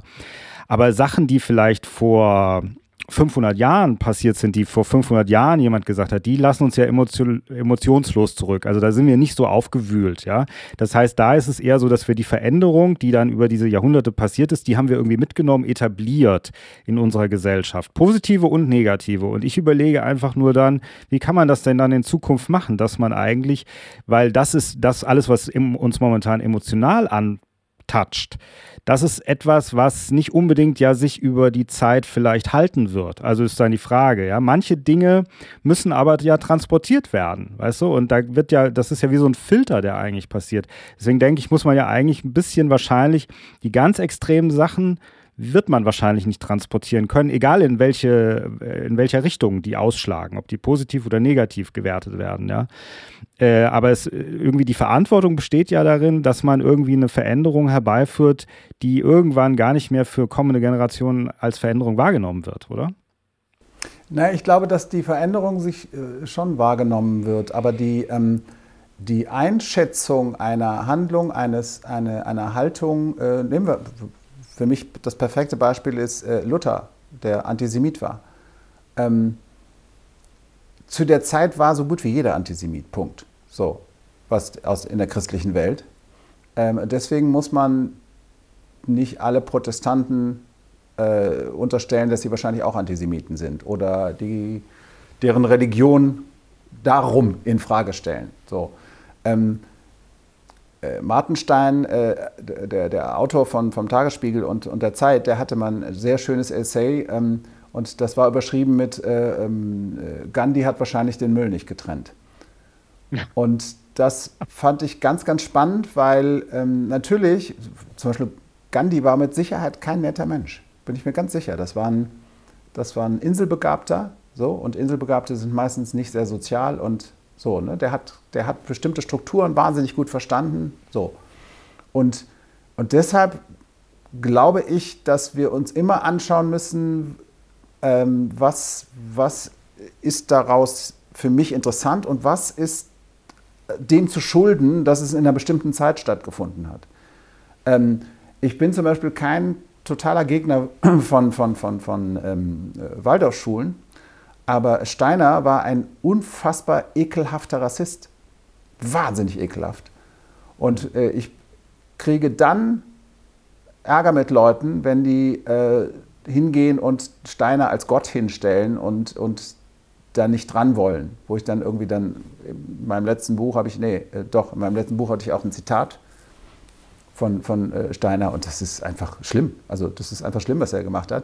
Aber trotzdem hat er ja, äh, Anthroposophen haben ja auch viele tolle Sachen gemacht, wie ich finde. So. Und da, das müssen wir, glaube ich, aushalten. Wir müssen grundsätzlich aushalten, dass Finalismus, eben alles, was Populismus ausmacht, weil den gibt es ja nicht nur auf, am rechten Rand, äh, immer Bullshit ist. Alles ist viel komplizierter, alles ist viel komplexer. Und erst wenn wir das aushalten und damit arbeiten, können wir gesellschaftliche Entwicklung, weil da warst du ja eben, da wolltest du eben drauf hin, äh, können wir nur, nur dann können wir sie betrachten, weil ansonsten werden wir immer einen Grund finden, warum das ja doch nichts ist, weil der ja doch, keine Ahnung, Sexist, whatever war und obwohl er vielleicht auch kluge Sachen gesagt hat. Und ich glaube, den, den Unterschied müssen wir machen und wie gesagt, und diesen, diese Diskrepanz und Sachen, die für uns nicht zusammengehen, müssen wir halt aushalten, weil die eben vielleicht doch zusammengehen. Und müssten im Grunde also oder denkst du, dass zum Beispiel auch ähm, extremere Darstellungen, also extremer in Anführungsstrichen, dass man sagt, oder übertriebene, oder Aktionismus zum Beispiel, weil du es von Aktionismus hattest, zum Beispiel, dass du sagst, die Maskenbildnerin aus Vietnam hat möglicherweise den Job nur deshalb bekommen, weil sie aus Vietnam kommt. Äh, denkst du, dass wir das aber brauchen eigentlich, dass man erstmal sagt, wir brauchen das jetzt ganz stark, damit es irgendwann sich eher normalisiert, damit es irgendwann Leute nicht mehr machen aus Aktionismus heraus, aber auch nicht im Gegenteil, also dass sie auch nicht sagen, wir nehmen die nicht, weil die kommen aus Vietnam, aber auch nicht im, im ja, also genau, das ist ja, das ist ja, äh, das ist ja wie mit der Quote so. Ne? Also wir, ähm, es gab irgendwie die, äh, die FDP, die hat ja immer so diese schöne Formulierung, ne? freiwillige, äh, freiwilliges Handeln, ne? was jetzt zum Beispiel eine Quote angeht im, in DAX-Unternehmen, im Vorstand. So. Ähm, was ist passiert? Warte, warte, ich hab's gleich. Ach, richtig, fast nichts. So, weil wer entscheidet das? Äh, ähm, alles alte weiße Männer und die sollen jetzt entscheiden, ob da auch Frauen reinkommen. Hm, finde den Fehler. So, ich gehe jetzt hin, mache eine Quote. Durch die Quote finden überhaupt erst Frauen der Stadt und das heißt, im Laufe der Zeit kommt eine Natürlichkeit auf und äh, und das ist egal, ob wir jetzt von Menschen mit Behinderung und ohne, von verschiedener Sexualität, von verschiedenen Geschlechtern, was auch immer reden. So.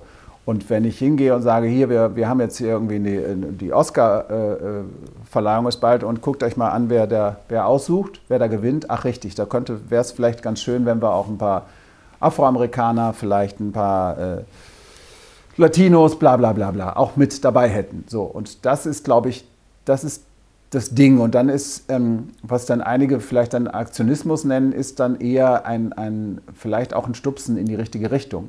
Also Aktionismus, wenn er politisch motiviert ist, ist manchmal auch nur nicht mehr als Politik. Also eben so,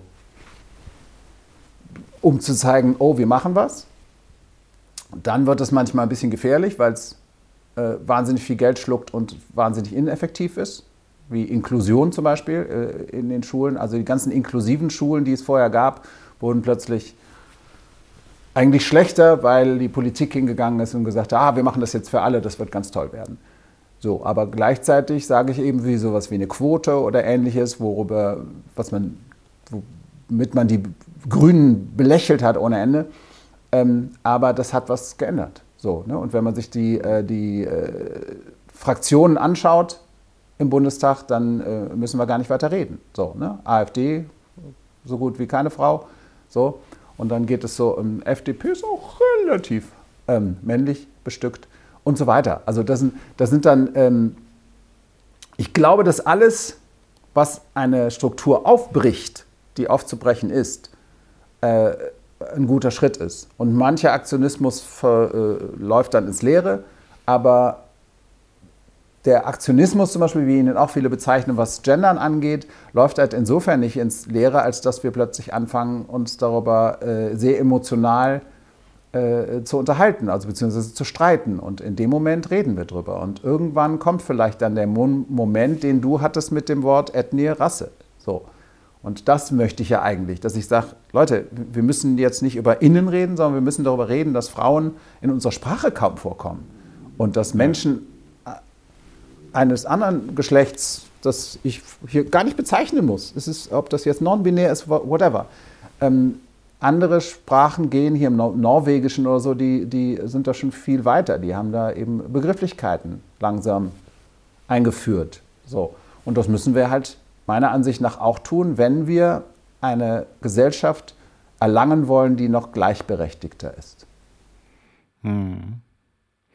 Ja, das denke ich auch. Ich glaube, die Leute halten halt immer daran fest, gerne, gell? so. Und äh, es braucht halt immer Leute, die irgendwie vorangehen und sagen, weil es ändert sich sowieso alles, ja. Und das ist dieses, wenn du nicht mit diesem Flow gehen willst, dann bleibst du halt stehen. Das sind zwar so ein bisschen jetzt hier so Klischee-Weisheiten, aber irgendwie ist es schon so, ja.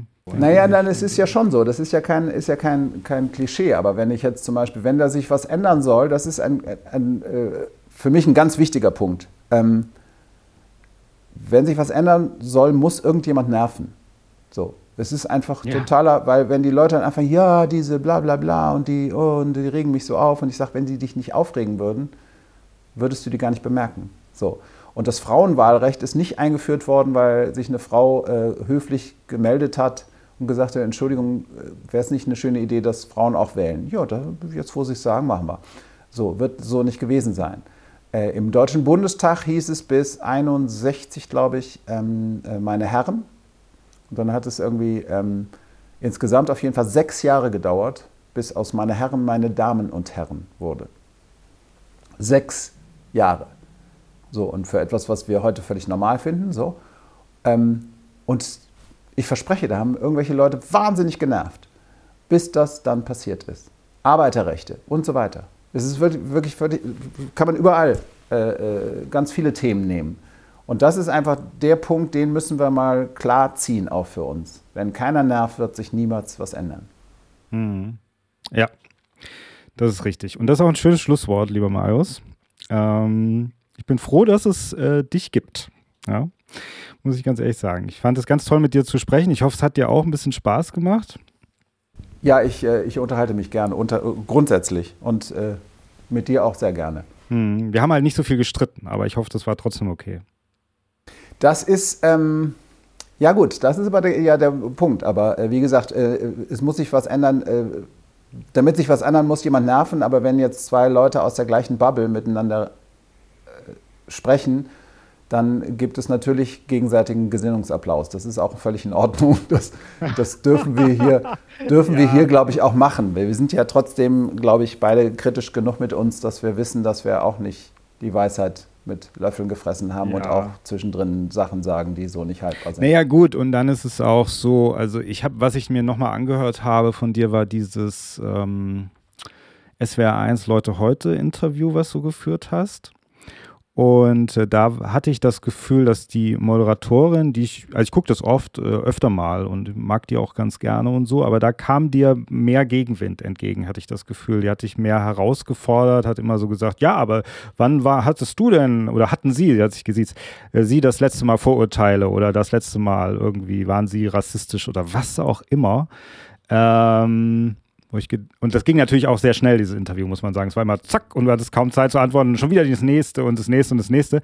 Und da, das war zwar interessant zu hören, aber was natürlich am Ende dann was ich da jetzt mitgenommen habe, weiß ich gar nicht, dadurch, dass die dich immer so herausgefordert hat. Was sollte ich da? Also, sie hat sich nicht so extrem, sie hat nicht so eine extreme Haltung gehabt, aber es war halt ihr Job so ein bisschen, glaube ich, dich so ein bisschen rauszukitzeln. Ja, ja. Investigativ, aber, ja. Ja, investigativ, genau. Und da frage ich mich natürlich, ja, aber was soll es mir am Ende sagen? Also, das sollte dann vielleicht viel aufwühlen, aber hat es bei mir jetzt nicht so, ja am Ende. Also deswegen ist manchmal vielleicht ein bisschen äh, Harmonie gar nicht so verkehrt. Ja.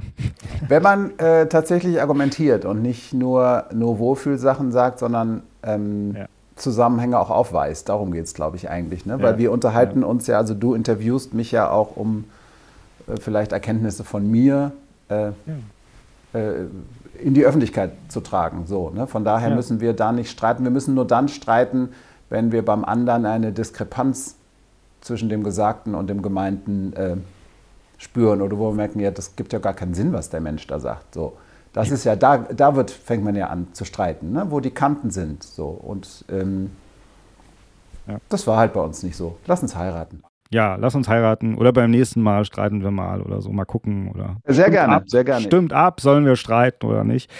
Also, das schauen wir mal. Also, lieber Schreibt, Marius. Schreibt es unten in die Kommentare. Ja, schreibt es in die Kommentare.